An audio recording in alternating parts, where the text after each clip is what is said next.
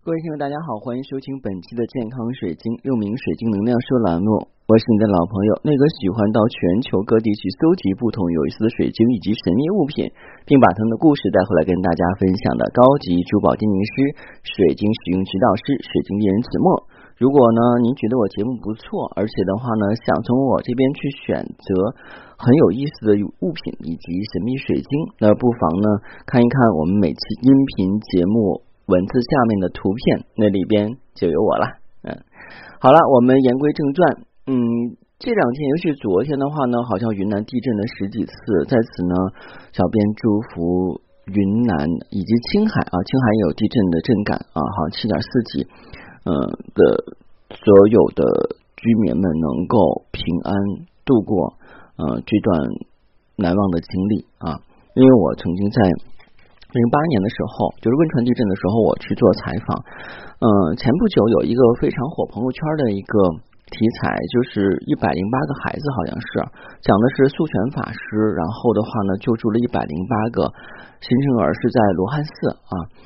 嗯，因为那个时候我见过素颜法师啊，当时呢，我是去那边做采访。呃，法师本身是一个非常好的人，而且以前的话也曾经在政府工作过，后来的话发心出家。嗯，那我很希望这部片子能够上演。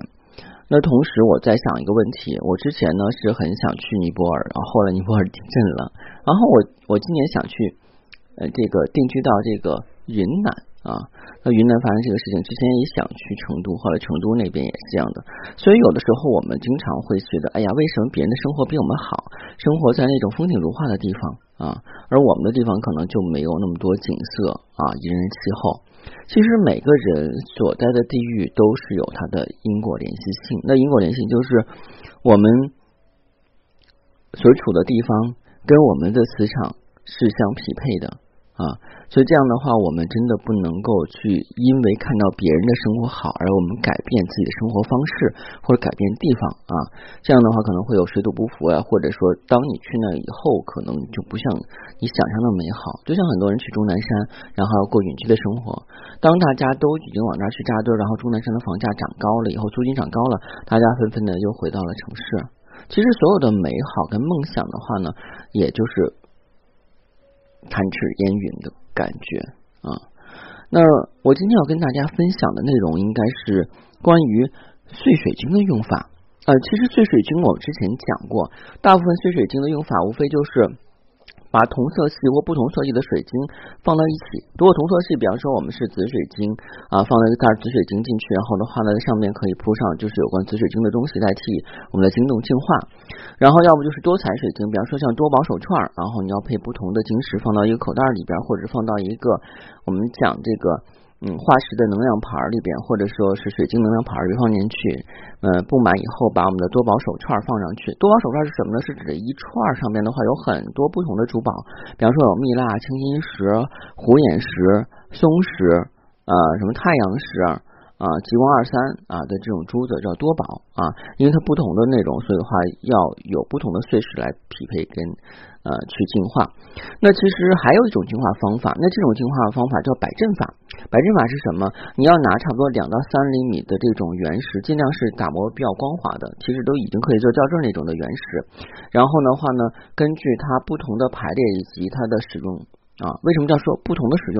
就是有的，比方说我们要做零摆，那可能我们要摆成圆形的阵。那如果我们要是做这个保护类晶石的一个能量补充啊，或者净化，我们要做一个三角形的阵啊。如果是我们要去招一个财富类的，那我们做一个元宝型的阵啊。每个阵列的话呢都是不一样的。然后我们把阵排列好之后，把我们所要净化的晶石放到里边去啊。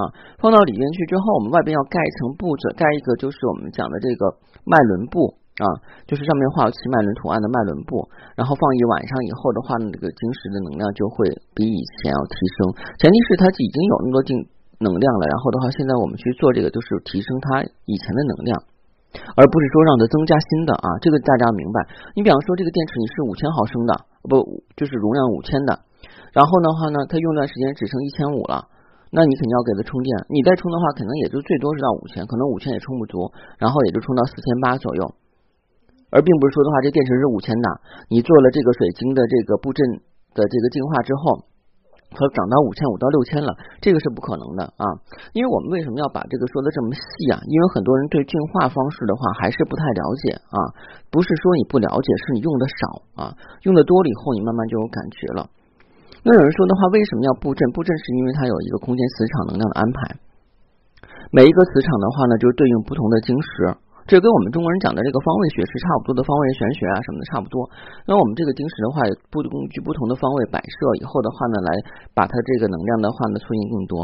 而这种方法的话，摆阵法，它是适合任何晶石啊，包括我们讲的萤石硬度低的，因为它不接触晶石表面，所以不会造成划伤的。也就是我们今天所分享的这个摆阵法。它是跟我们的音波净化法一样的，它是没有任何对水晶造成损害的情况下，可以给任何晶石净化。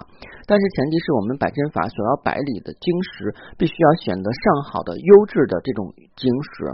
为什么说不这次不能选原矿的晶石？因为原矿的晶石是这样的，原矿晶石它能量的话不是很稳定，它有一块大，有一块小，就是因为你看我们讲的水晶簇和水晶柱，它是原矿形成的，它能量不稳定，它没有进行打磨，打磨之后的话，它能量会形成一个稳定的状态。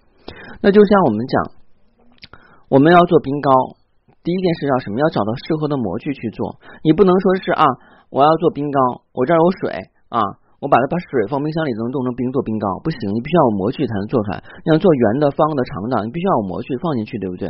那我们这个其实也是这个情况，就是我们要把这个晶石打磨成这种随形的像鹅卵石状以后，它就是能够形成这种稳定的能量场。那之前有人说的话，如果我拿原矿的话，能量是不是很大？是大，但是不代表你往里边放的这个东西能够接受它那么大的能量啊，这个我们要弄清楚了啊。好，今天的这个节目就分享到这儿啊。如果呢您觉得水晶的节目还不错，而且第一天收听呢，建议订阅以后从头收听。如果的话呢，您对水晶感兴趣啊，然后也是对我比较感兴趣，想找到我啊，那你们就看一下这个啊，我们文字介绍里边。啊，最下边啊，这个图片啊，你就明白什么意思了啊。另外，我希望就是在未来的一段时间以后，我们都能够保持心情的愉悦跟平静，因为夏天越来越近了，而且现在已经到了烦躁期的初级阶段。无论您身在何处，无论是在云南青海啊，还是说是在一些其他的地方，都是希望您能够每天快快乐乐、开开心心的工作生活啊，保持健康的心态，因为这样。我们每天都过得非常有意义啊！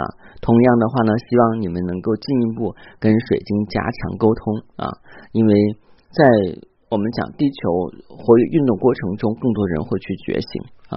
好，谢谢大家，再见。